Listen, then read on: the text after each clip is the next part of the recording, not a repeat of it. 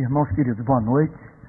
Vocês sabem aqueles dias assim que você tem a responsabilidade de pregar e a vontade de correr para o púlpito por conta do privilégio de poder expor o texto do dia.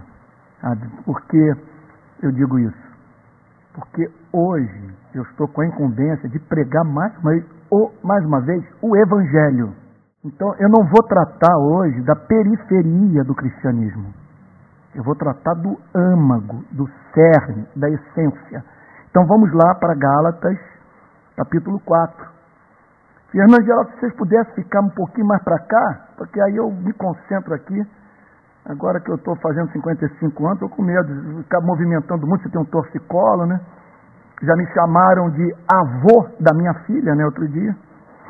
Deus só me preservou da experiência do pastor Vanderlei. Esses dias em pé no ônibus viu uma moça oferecer assento para ele. Ele falou que foi direto para casa, trancou o quarto lá e tal, ficou olhando para o teto, depressão, angústia de alma terrível. Mas vamos lá. Gálatas, capítulo 4. Nós vamos parar no versículo 11 hoje. Vamos fazer uma recapitulação dos versos de 1 a 7 e aí vamos parar no versículo de número 11. E somos forçados a parar no verso 11 porque o verso 12 me parece que apresenta uma divisão que nos remete para um, para um, um tema é, é, é, diferente, pelo menos em parte, do que o apóstolo Paulo trata até o versículo 11. Pedir paciência dos irmãos que eu estou fortemente gripado. Vamos lá então? Digo, pois, que durante o tempo em que o herdeiro é menor, Vamos fazer uma recapitulação. Não vou tratar exaustivamente desses versos, porque sobre eles nós já falamos na última exposição bíblica da Carta aos Gálatas. Ele está falando sobre a igreja no Antigo Testamento. Ele está falando de uma igreja que se encontrava na infância espiritual e que precisava de tutores, precisava de quem acompanhasse, que a disciplinasse, que desse a ela um tratamento que é o tratamento próprio a ser recebido por uma pessoa que se encontra na infância. Portanto, nós temos que tomar muito cuidado com a nossa relação com o Antigo Testamento, porque vamos encontrar certamente no Antigo Testamento luminares, homens e mulheres que viveram a experiência do novo. Só que, à luz da própria história do povo hebreu, essa gente tratava-se de casos isolados, de uma manifestação por demais espetacular da graça divina. Casos como Abraão, Jeremias, Davi, os profetas maiores, os profetas menores. Agora, mesmo estes encontravam-se numa forma de relação com Deus significativamente diferente daquela que vamos encontrar no Novo Testamento especialmente nos escritos do apóstolo Paulo. Então vamos lá. Durante o tempo em que o herdeiro é menor, em nada difere de escravo. De certa forma, sim, ele é herdeiro, veja só, ele é filho, ele é amado, ele é salvo pela graça. Contudo, em razão dele ser, dele, dele ser encontrado numa espécie de relação com o pai mediada por tutores ele não tem o pleno usufruto da herança. Ele não vive a vida de um filho emancipado. Esse é o ponto. O apóstolo Paulo está querendo aqui nos ajudar a entender o contraste entre a, a, a vida da igreja no Antigo Testamento, permitam-me repetir, e a vida da igreja no Novo Testamento. Em nada difere do escravo, porque é ele senhor de tudo mas está sob tutores e curadores até o tempo predeterminado pelo Pai. Vai chegar um tempo em que ele vai passar a gozar de uma nova liberdade, que vai desfrutar na sua plenitude dos frutos dessa salvação pela graça, dessa relação filial com o Pai. Então todos nós sabemos que essa nova forma de relacionamento ela é inaugurada com a vinda de nosso Senhor e Salvador Jesus Cristo, que emancipa a igreja, tirando-a do jardim de infância e trazendo-a para uma relação madura com Deus. O que, que eu estou querendo dizer? Estou querendo dizer o seguinte: que a espiritualidade do Antigo Testamento é uma espiritualidade que tem como característica, presta atenção, isso é muito sério, a sujeição àquilo sem o que o ser humano pode viver muito bem. Nós não precisamos de circuncisão. Nós não precisamos guardar Páscoa, guardar dias e meses e anos. Não há nenhuma necessidade de um homem não poder sentar na cama de uma mulher durante o período menstrual. E poderíamos multiplicar de não comer camarão, não comer carne de porco. Não há mínima dúvida que tudo aquilo estava inserido dentro, os teólogos usam a palavra economia, de uma, de uma forma, de, uma, de, um, de, uma, de um modo de administrar a salvação próprio para quem vivia naquele tempo. Peregrinação a Jerusalém, ir ao templo, sacrificar animal, gente. Qual é a necessidade disso? Exceto se houver um decreto, um decreto divino. E se esse decreto, obviamente, por ser decreto divino, e, sempre o haverá de ser, e como tal aconteceu, vier acompanhado de um elemento didático, de um fruto que se pode tirar de uma prescrição, de uma injunção arbitrária. É inimaginável, deixa eu ser mais claro, é inimaginável em qualquer era, qualquer etnia, em qualquer planeta, uma relação com Deus que não seja regulada pelo amor. Isso é eterno. Agora, podemos conceber uma relação com Deus para cuja manutenção nós não precisemos matar cordeiro ou fazer uma peregrinação anual a Jerusalém, ou jejuarmos em determinados períodos do ano, ou nos abstermos da ingestão de certos alimentos, entre outras práticas mais. Verso 3.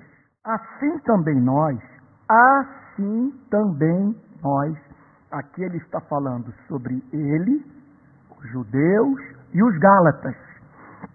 Assim também nós, quando éramos menores, antes da vinda de Cristo, antes da emancipação proporcionada por Cristo, note que o que ele está dizendo é o seguinte: relacionamento maduro, adulto com Deus, só através da mediação de Cristo.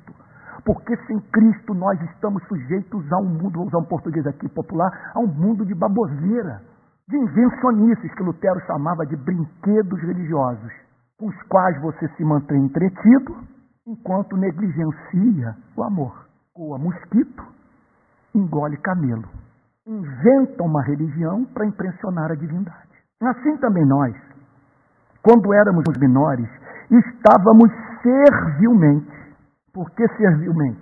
Aqui estão envolvidas as seguintes questões, os seguintes pontos. Em primeiro lugar, esse servilmente tem o sentido da sujeição às leis cerimoniais judaicas.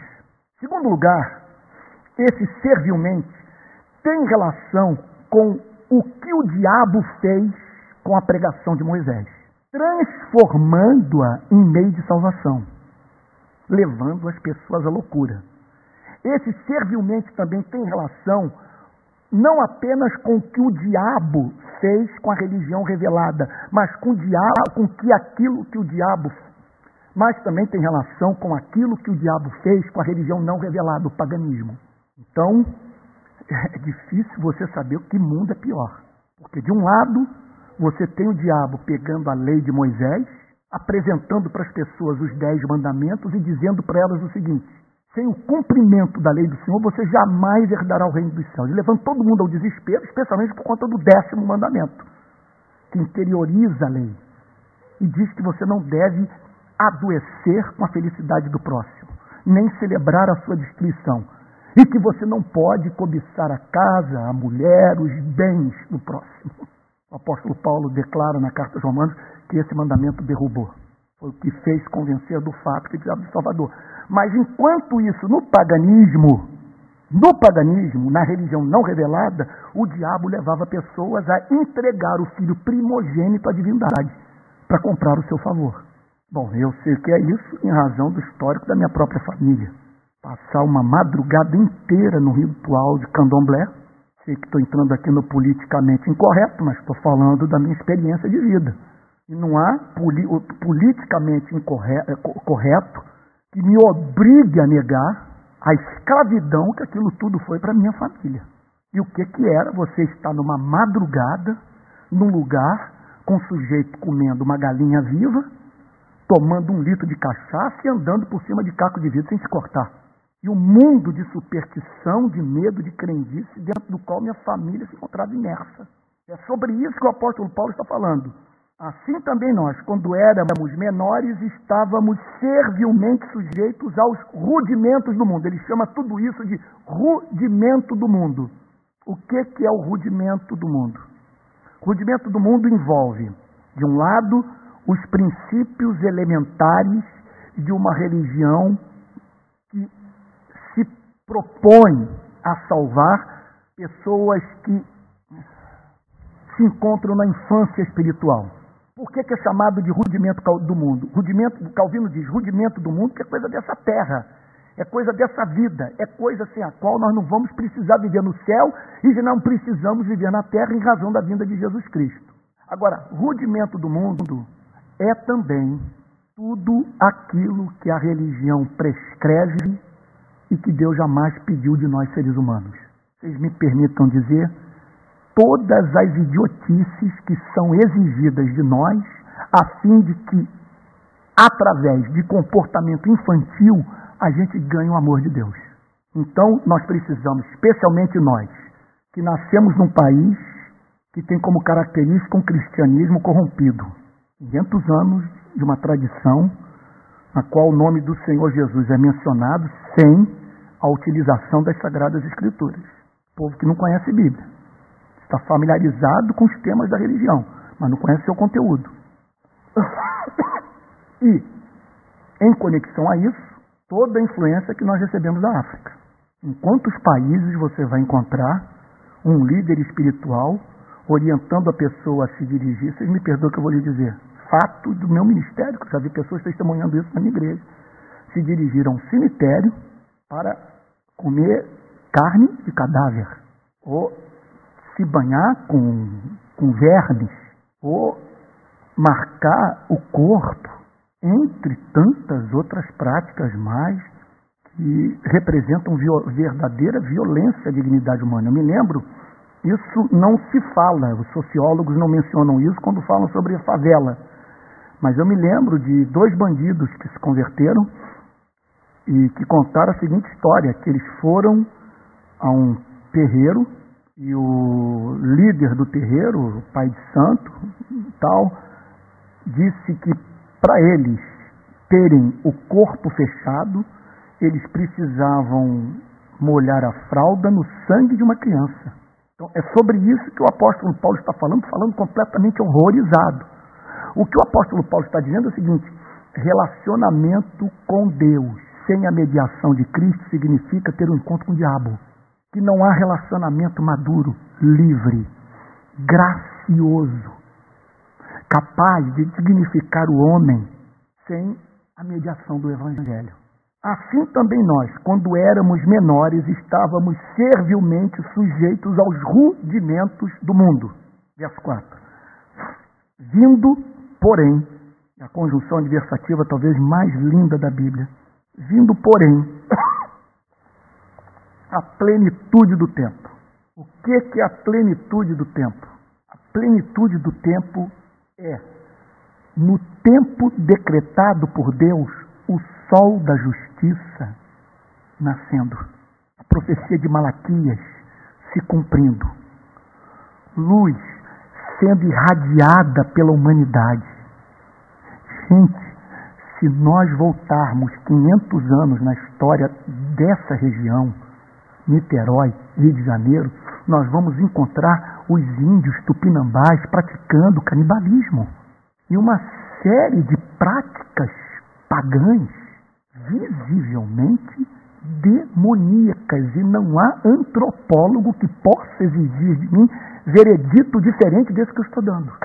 Quando o apóstolo Paulo fala sobre plenitude do tempo, meu pai está falando de uma revelação que finalmente conduziu a humanidade a ver na divindade pela primeira vez a figura de um pai, de um pai doce, amoroso, perdoador, descomplicado e que pede dos seres humanos aquilo que é razoável. Faço um desafio a vocês.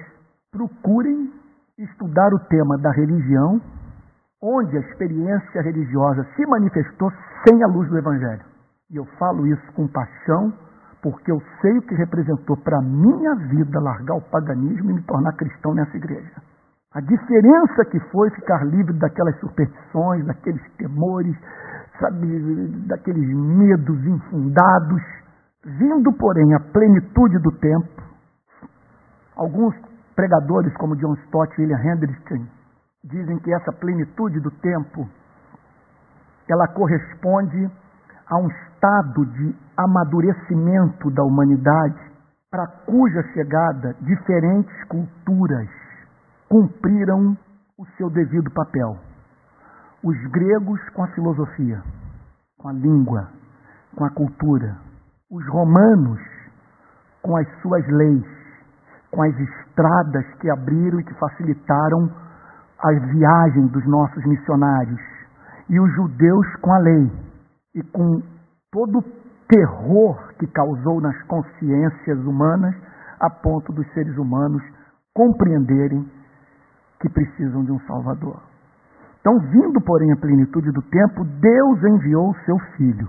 Então, na plenitude do tempo, ele envia Jesus Cristo, seu Filho. Então, nós estamos falando aqui do Deus feito homem. Nós estamos falando aqui na presença, quer dizer, na presença nesse planeta do próprio Deus, na pessoa do seu único filho. Deus enviou seu filho, nascido de mulher nascido de mulher, tenho para mim que não há dúvida que o apóstolo Paulo, ao não mencionar José, está querendo dizer que nascido de uma virgem, sem o concurso do espermatozoide do homem, do, do marido, de José, nascido sobrenaturalmente, preservado da, da, da, da depravação total, da comunicação do pecado, tal como ela passa de pessoa para pessoa, de geração em geração entre nós. Preservado da culpa do, primeiro, do nosso primeiro pai Adão. Vindo, porém, a plenitude do tempo, Deus enviou o seu filho, nascido de mulher, nascido sob a lei. Isso aqui é muito importante. Ele nasce de mulher porque era necessário, veja só. Ele cumpriu três necessidades. Primeiro, a necessidade de um sacrifício cuja dignidade daquele que daria a sua vida pela vida dos seres humanos fosse de valor infinito, a ponto de uma gota desse sangue derramado ser suficiente para a purificação de todos os pecados. Segundo lugar, o texto diz que ele é nascido de mulher, porque era necessário, segundo o amplo testemunho da Bíblia, que um da nossa espécie morresse por nós, que um da nossa espécie morresse pelos nossos pecados que um da nossa espécie fizesse o que Adão não conseguiu fazer. Eu acho isso profundamente racional. Totalmente convencido do fato de que nós somos pecadores e que nós precisamos de salvação. É muito claro, muito evidente. Há, provas empíricas, sobejas. Qualquer literatura de história geral prova que nós somos pecadores. E a Bíblia diz que, é nesse, é, que foi necessário, que Deus decretou que um da nossa espécie vivesse uma vida de amor. E não apenas isso. Olha o que o texto diz nascido sob a lei. Quando diz que é nascido sob a lei, isso aqui foi uma trama diabolicamente divina. Falo isso com santa reverência. Porque, e esse raciocínio não é meu, esse raciocínio é de Lutero. Porque o que, que aconteceu? Ele nasce sob a lei. Então, nasce sob a lei moral. Nasce para cumprir a lei moral, para cumprir os mandamentos. Nasce também sob a livre sujeição às leis cerimoniais. Por isso que ele procurou batismo, embora não tivesse pecado, porque era necessário, ele mesmo disse, que cumprisse toda a lei. Mas quando a Bíblia diz que ele nasceu sob a lei, significa também que ele voluntariamente, em favor da sua igreja, se submeteu às sanções, vamos assim chamar, penais da lei. E foi ali que a lei se deu mal, porque a lei cometeu uma injustiça.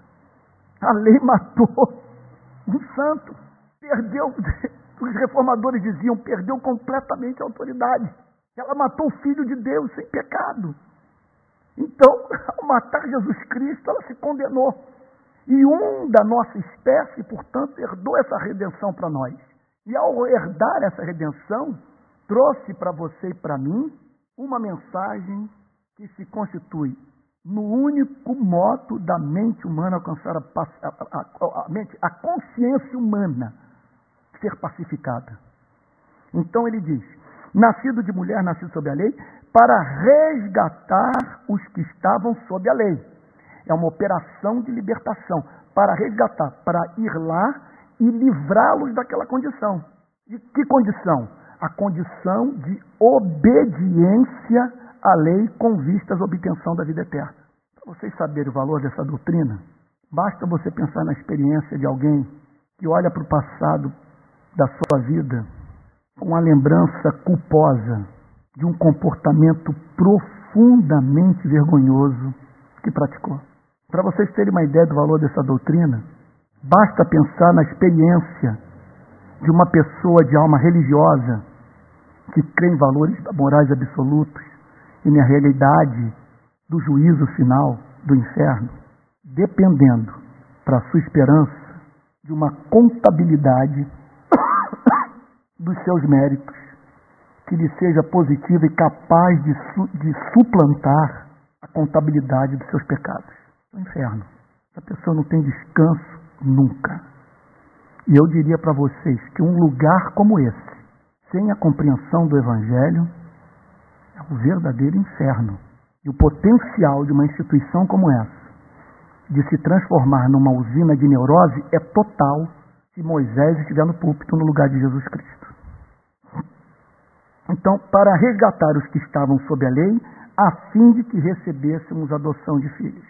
Então, é tudo é superlativo, tudo é lindo, tudo é poético, gente. Que coisa impressionante. No momento você encontra essa pessoa guardando dias, guardando meses, guardando anos, se circuncidando, oferecendo o filho numa chapa quente em louvor a Baal, subindo escadarias de joelhos, jejuando no outro momento, essa pessoa vê a si mesma como amada, mais do que perdoada, adotada na, por Deus, na sua família, vindo, portanto, a receber esse status, vamos assim chamar, de cósmico, de filho, de filha de Deus, para resgatar que estavam sob a lei, a fim de que recebêssemos a adoção de filhos. Portanto, o que o Evangelho faz é nos apresentar esse vetor para toda e qualquer espécie de prática religiosa. O nosso comportamento, a, a, cultura religiosa que nós forjamos, o tipo de igreja que nós realizamos, tem que ser condizentes com esse status que nós gozamos. Filhos de Deus, amados. Se somos amados, nós não precisamos mais praticar aquilo que inviabiliza a nossa vida para causar espanto em Deus. Agora, você pode ter essa teologia na cabeça sem ter a certeza da filiação no seu coração. Então, nesse ponto, a teologia católica é bem diferente da teologia protestante. Os católicos, um homem como Del Helder Câmara, por exemplo, foi um, desse sentido, foi um fiel é, defensor da teologia católica, quando ele morreu dizendo que não tinha certeza da sua salvação. Não me lembro onde que eu li isso. Porque a teologia católica, ela como que estimula as pessoas a desenvolverem uma humildade no campo da segurança da salvação. Protestantes sempre foram diametralmente contrários a essa mensagem, dizendo que não apenas é possível o crente ter a certeza da salvação, como o crente deve buscar essa certeza e que essa certeza é o principal combustível da vida espiritual do crente. A alegria do Senhor é a nossa força e nós nunca estamos mais alegres na vida do que quando estamos certos de que participamos das bênçãos da aliança da graça. Então, só que isso tudo pode estar na cabeça. Os protestantes também diziam, contudo, não estamos habilitados a afirmar que quem não tem essa segurança do perdão de pecados não é salvo. Porque pode ser que uma pessoa tenha vivido uma experiência real de conversão, mas devido a uma consciência mal formada, experiências da primeira infância, falta de, pregação do evangelho na sua igreja, entre outros fatores mais, essa pessoa ser privada da segurança da salvação. É uma filha de Abraão, é um filho de Abraão, e que, contudo, não tem consciência desse amor. É como é, pôde-se perceber no período da emancipação dos escravos nos Estados Unidos. Os historiadores contam que logo após os escravos americanos terem recebido a sua liberdade, foi observado que muitos deles, ao encontrarem seus antigos senhores, tremiam, como se ainda estivessem diante da necessidade, do dever de manter uma relação de subserviência com, com, os, seus, com os seus senhores. Já eram livres, mas tremiam quando viam os seus antigos donos. Então isso pode acontecer. Você é filho, mas continua por algum motivo tremendo diante da lei. Sua consciência não foi emancipada. O cristianismo tem como uma mensagem clara, direta para você, sabe? Proclamar que você deve sair desse estado, que você deve buscar a segurança da salvação. São três formas de você, por excelência, de você saber que foi salvo. Três, três formas. Silogismo prático, silo, o, o, o, o silogismo lógico e o testemunho do Espírito Santo. O que é o silogismo lógico? A Bíblia diz que todo aquele que crê em Jesus Cristo é salvo. Crê de modo salvífico. Não é crer na sua existência. É tê-lo como Salvador. Confiar nas suas promessas. Então você pode raciocinar da seguinte forma: premissa. Quem crê em Jesus Cristo está salvo. Eu creio em Jesus Cristo. Logo, estou salvo.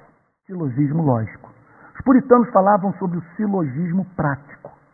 O que é o silogismo prático? A Bíblia diz que os verdadeiros convertidos apresentam a manifestação do fruto do Espírito Santo em suas vidas. Então, os puritanos ensinavam que, em detectando a presença desses frutos, você também pode ter uma confirmação adicional da sua salvação. Então, coisa funcionaria assim: o Espírito Santo ensina na palavra de Deus que todo aquele que ama os irmãos evidencia o fruto da salvação em sua vida. Eu amo os irmãos. Logo, eu nasci de novo.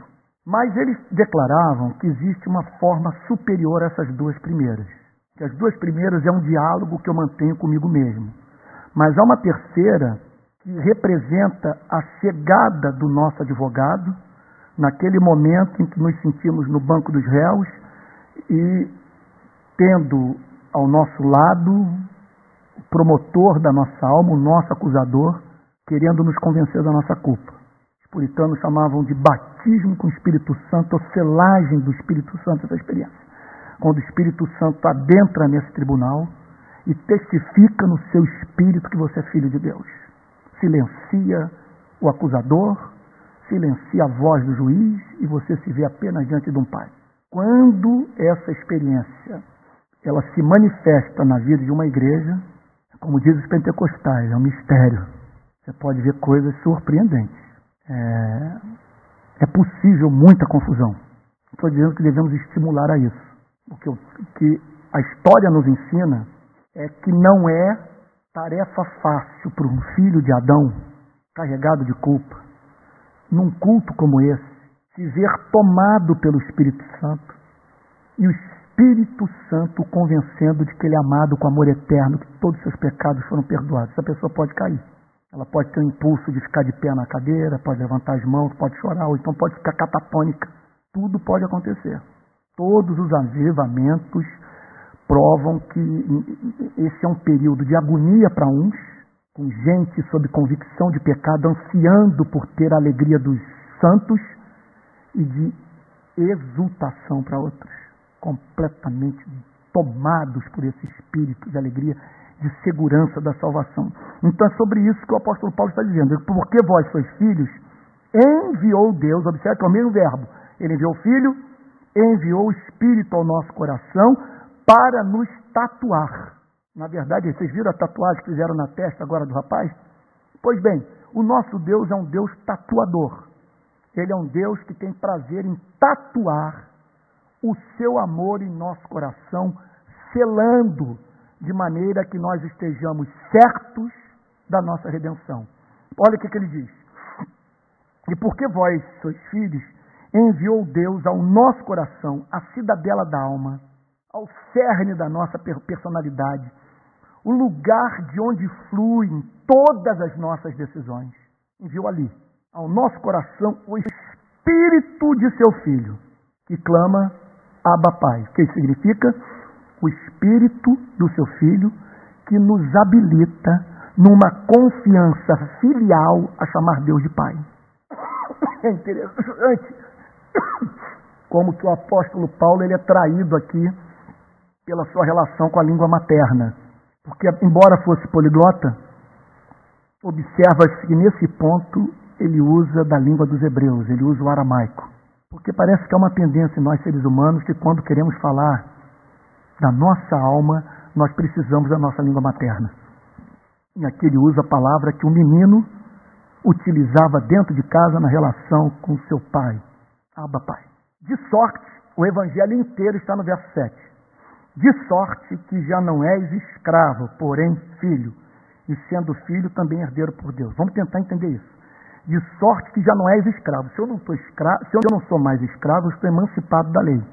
Eu não tenho mais que me preocupar com a lei. Eu tenho um exemplo ridículo, que nem sei se eu deveria usar, a pobreza também de, de, de, de assim, de, de metáfora, de, de, ilustração no meu ministério é tamanha que eu às vezes tenho que usar um exemplo como esse. É mais ou menos o seguinte. Você sabe que uma é a lei que vale no Rio Grande do Sul, outra é a lei que vale no Uruguai. Se você atravessar uma estrada, uma rua, você está num lugar onde se pode fumar maconha. Enquanto que no outro, se você tiver com uma certa quantidade, você vai parar na prisão. Permitam-me permitam dizer o seguinte: o que o apóstolo Paulo está falando é que nós cruzamos essa fronteira. Já não és escravo. Estás livre do rudimento do mundo. Estás livre das invencionices da religião. Estás livre de padres e pastores. Você foi tornado livre dos terrores da lei. Então, Lutero, hoje à tarde, me preparando para o culto, eu li mais uma vez um dos, um dos cinco livros mais, livros mais importantes da minha vida, que é o comentário de Martinho Lutero sobre a carta de Paulo aos Gálatas. E Lutero diz a seguinte coisa: Olha, é nosso dever afastar de nós o gago e balbuciante Moisés. Moisés não pode ter acesso à nossa consciência. Aqui reina Jesus Cristo. No campo da justificação, Moisés é o próprio diabo. Quando o assunto é justificação, perdão de pecados, obtenção do dom da vida eterna, Moisés é pior do que Satã. Quando o assunto é esse, a lei é desgraça pura. Então aqui, Cristo reina soberano. Aqui não tem lei. Aqui eu estou no Uruguai.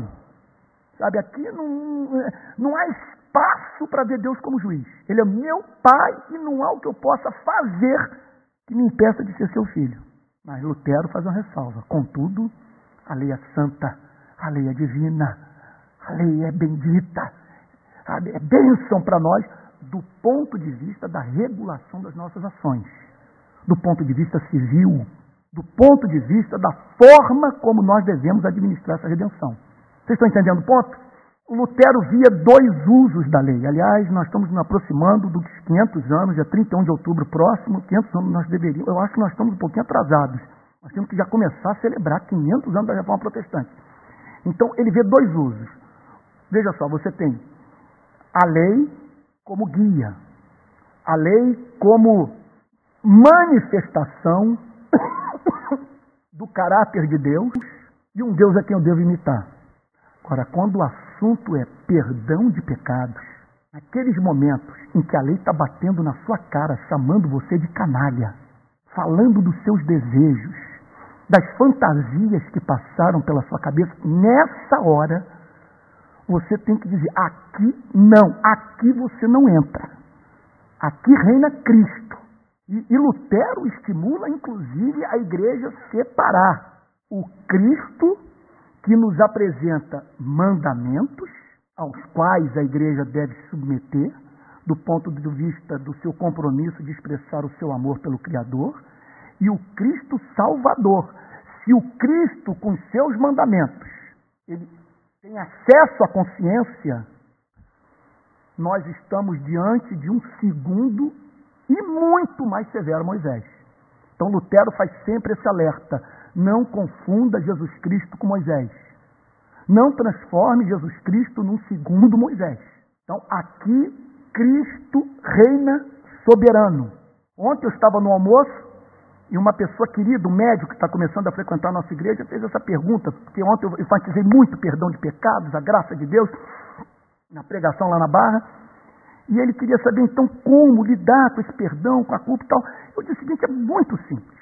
Sempre que você se vir diante dessa pressão da culpa, sabe, do, do arrependimento, do desejo de mudança, de perdão, invariavelmente você terá ao seu lado um Cristo doce e receberá o abraço do Pai.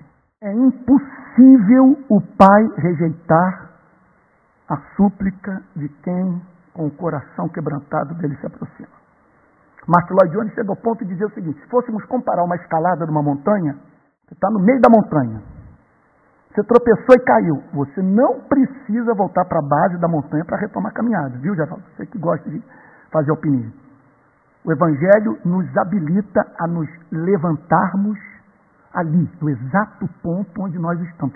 Eu não tenho como descrever para vocês essa liberdade. Eu não tenho como descrever para vocês o que, que é um pregador. Isso que eu chamo capacete da salvação. Eu queria aqui dramatizar, pegar o microfone andar. O que, que é, por exemplo, no domingo que eu tenho que pregar na Betânia, que entro por aquela porta com Satanás lembrando-me de todas as contradições da minha vida e o Espírito Santo, entre o ato de levantar e me aproximar do púlpito, me revestindo da minha armadura completa e me fazendo silenciar o inferno que deseja me tornar uma pessoa excessivamente escrupulosa a ponto de perder minha liberdade em Cristo. A ponto de não me fazer, a ponto de me tornar impedido de levantar da cama para pregar o evangelho. Então a lei não pode. Aqui, gente, aqui nós, aqui nós estamos casados com Cristo.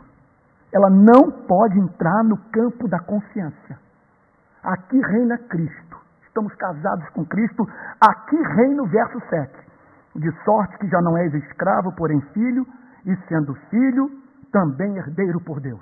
Já não sou escravo. Eu não posso manter a relação com a lei tal como eu mantinha no passado. É uma relação baseada em medo. Se eu não cumprir os mandamentos, como Deus não é o meu Pai, é o meu Senhor, haverei de temer os açoites e, dependendo do nível da desobediência, ser banido para sempre da sua, da sua face. Aí o apóstolo Paulo é duro, já não és escravo. Você não tem mais que se submeter às leis cerimoniais, às práticas pagãs, o culto tem que ser purificado, sua vida simplificada, reina somente fé e amor. Quem vier com esse papo de ungir carro, ungir utensílio, ungir camisa, sabe, guardar dias, ter uma relação culposa com o dia do Senhor, isso não é mais evangelho. Então, de sorte que já não és escravo, porém filho, sendo filho, também herdeiro por Deus. Então, eu, diria para você o seguinte: tudo isso aqui é muito perigoso. Muito perigoso. Alguns podem até ouvir uma mensagem como essa e dizer o seguinte: Antônio, isso é um veneno. Lutero teve que enfrentar esses argumentos. O apóstolo Paulo também teve que confrontá-lo já no primeiro século. Agora, qual a esperança que Deus nos dá? A esperança que Deus nos dá é que ao pregarmos essa mensagem tão irresponsável, ela vai despertar no nosso coração tamanho amor pelo Pai, que você não usará dessa liberdade para praticar aquilo que não se harmoniza ao caráter de Jesus. O Evangelho, portanto, ele trata do elemento da compulsão. Ele faz com que, é impressionante isso, violar o que é proibido não rouba de mim essa relação que eu tenho baseada no sangue de Cristo mas nem por isso eu me sinto livre para ser muito mal, porque Deus é muito bom, porque eu amo. Já não sou escravo, sou filho. Antes eu temia pecar contra a lei, hoje eu temo pecar contra o amor. O que você, o que seria mais duro para você? Pecar contra o Temer ou pecar contra sua mãe? Ela não vai lançá-lo na cadeia. Você não sofrerá a pena do cerceamento da sua liberdade, da supressão dos seus direitos civis, políticos. Contudo, estamos mais dispostos a sofrer sanção penal de que natureza for do que entristecer aqueles que nós tanto amamos. É para esse tipo de relação que Deus nos chama. Outrora, porém, não conhecendo a Deus, aqui está o cerne do problema. Não conhecendo a Deus. Então, observem, portanto, eu me lembro de uma vez uma pessoa aqui em Niterói ter levantado a seguinte questão: por que evangelizar os muçulmanos? Por que fazer missões transculturais? Por que enviar missionários para os campos missionários? Por causa do versículo 8. Outrora, porém, não conhecendo a Deus, a Bíblia não dá a mínima esperança de uma pessoa sem a revelação de Cristo conhecer a Deus. Ela vai crer em Deus, mas no Deus criado a sua imagem e semelhança. E Arcis Pro vai até mais longe. Arcis Pro diz a seguinte coisa nos seus livros: que essa história de dizer que a pessoa que está numa religião está buscando a Deus, da verdade, C.S. Lewis que diz isso também, né? falar em o ser humano buscando a Deus é a mesma coisa do que você falar sobre o rato procurando o gato. Então, Assis Pro diz a seguinte coisa: o envolvimento humano com o paganismo é fruto do desejo humano de fugir do Deus real. Está buscando a Deus, está fugindo do Deus real. Porque se estivesse buscando a Deus, o encontraria. A Bíblia diz: buscar-me-eis e me encontrareis quando me buscardes de todo o vosso coração. Outrora, porém, não conhecendo a Deus, vocês vejam, portanto, a importância da pregação da palavra, de nós anunciarmos Deus, o seu ser, os seus atributos. Veja só, não é morali, não é pregar moralidade, é pregar a existência do Pai que enviou seu Filho como propiciação pelos nossos pecados. Outrora, porém, não conhecendo a Deus, servis a deuses que por natureza não são. O que, que ele está querendo dizer com isso? Vocês não conheciam a Deus então passaram a servir a deuses que por natureza não são. Deuses criados à imagem e semelhança do homem, que por natureza não possuem os atributos da divindade. Eles não são eternos, não são autoexistentes, não são imutáveis, não são infinitos, não são, não são também perfeitos em santidade, doçura, bondade, graça e amor vocês estavam dedicando suas vidas aos ídolos e como nós somos o que nós pensamos, isso tudo virou cultura. Isso tudo determinou as leis que vocês conceberam, as constituições que redigiram, a forma como mantiveram o relacionamento com as mulheres, com os trabalhadores, meu Deus, com a sexualidade. É impressionante o papel que a teologia desempenha na formação das culturas dos povos, segundo o Novo Testamento. Vamos repetir, vejam comigo. Outrora, porém, não conhecendo a Deus, não conheciam Jeová, não conheciam o Pai, servias a Deus. Esse servias significa cultuava, sujeitava sua vida intelectual, sua vida moral a divindades socialmente construídas. Você consegue imaginar uma coisa como essa? A deuses que por natureza não são, portanto, você está se curvando diante de demônios está prestando culto ao que é mera projeção humana. Verso 9. Mas agora, que conheceis a Deus, observem, portanto, que o apóstolo Paulo, embora reconheça na carta aos Romanos que há uma revelação natural, que é possível o homem ter uma ideia da divindade através do contato com a ordem criada, ele diz no capítulo 1, a partir do verso 18: a ira de Deus se revela do céu contra toda impiedade e perversão dos homens que detêm a verdade pela injustiça.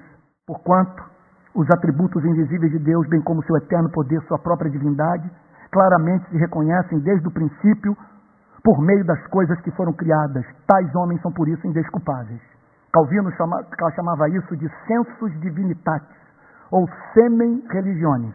Calvino então declara nas institutas que faz parte da imagem e semelhança de Deus o senso da divindade, a semente da religião, está no coração de todos os homens. Para mim, é por isso que nós nos debulhamos em lágrimas quando o pastor é usado em profecia.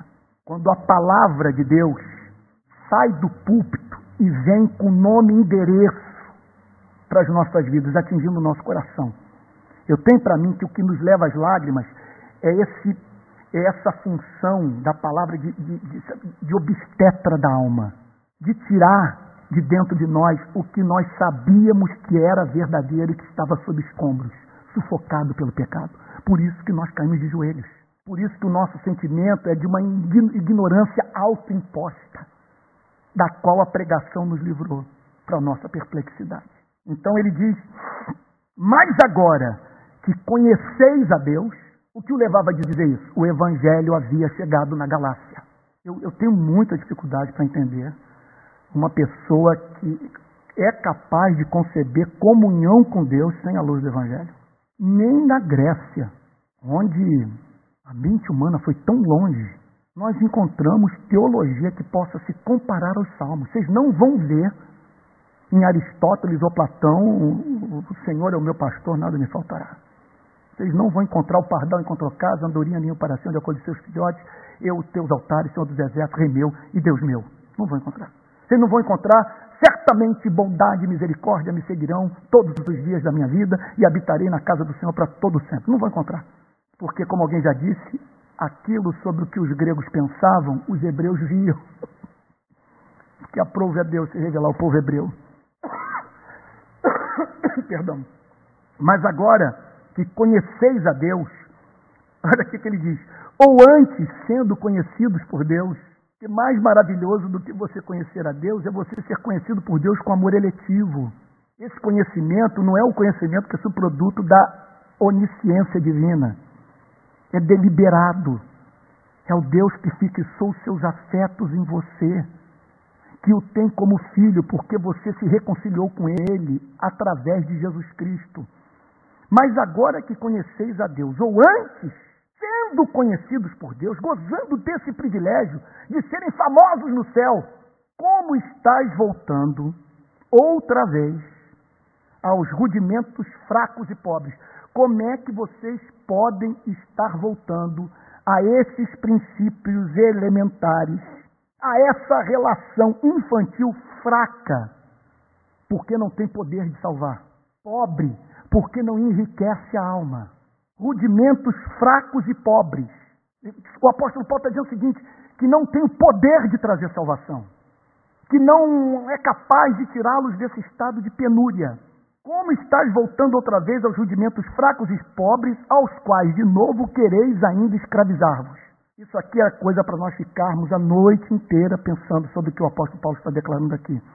O que ele está dizendo é o seguinte: que Satanás procurará sempre entrar por essas portas, na maioria das vezes através de pessoas muito conscienciosas e que vão propor aquilo para o que, quando olhamos, temos a impressão que estamos diante de grandes gestos de renúncia, de compromisso com Deus, de paixão pela divindade. Então vai surgir um sujeito aqui, ele vai aparecer vai dizer o seguinte: olha, eu proponho para a igreja 70 dias de oração no monte com todos em jejum.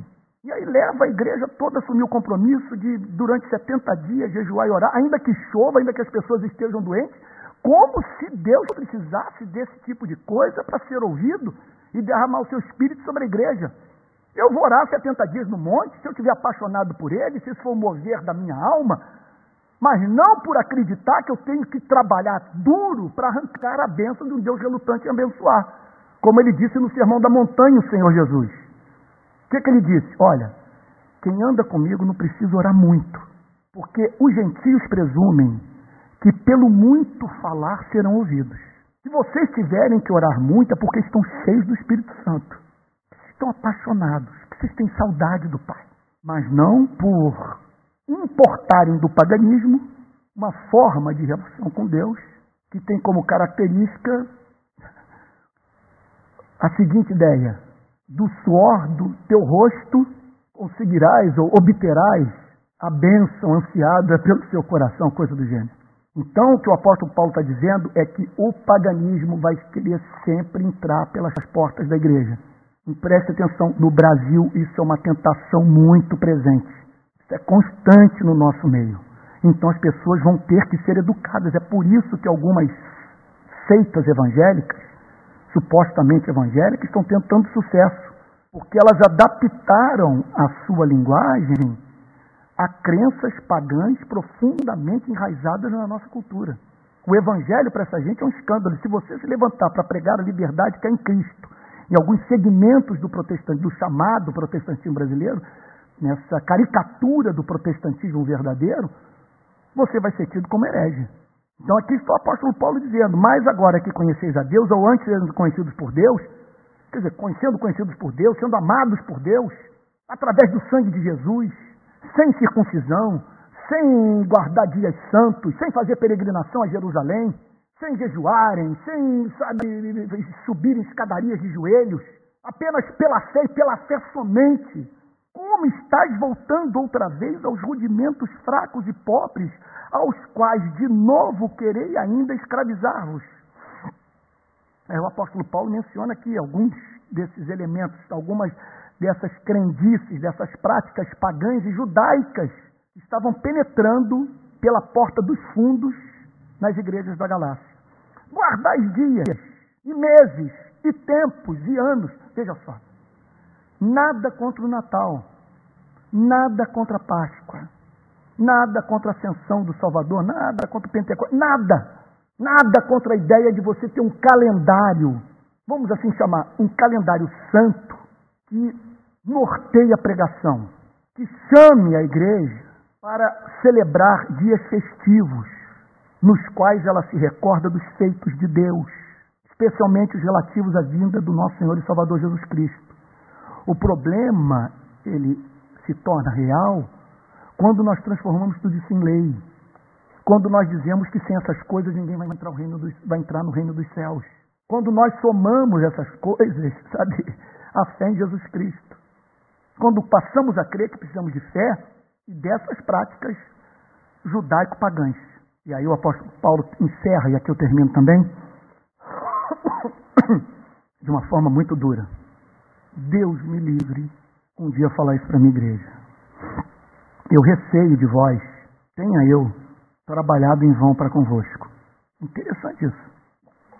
Aqui ele está dizendo a seguinte coisa: eu cheguei ao ponto de, ter, de, de, de experimentar o temor de tudo o que eu vivi com vocês e que Deus fez através da minha vida nas igrejas da Galácia ter sido destruído através da pregação desses falsos profetas que levaram vocês a acreditar que Deus é o diabo, que os convenceram que o Pai de Jesus Cristo não é o verdadeiro Deus, que ensinaram vocês que a salvação não é pela graça, a ser recebida pela fé somente. Receio de vós tenha eu trabalhado em vão para conosco. Observe, veja só, ele não está falando aqui sobre adultério. Ele não está falando aqui sobre pessoas que se encontravam, por exemplo, envolvidas com práticas escandalosas na sociedade.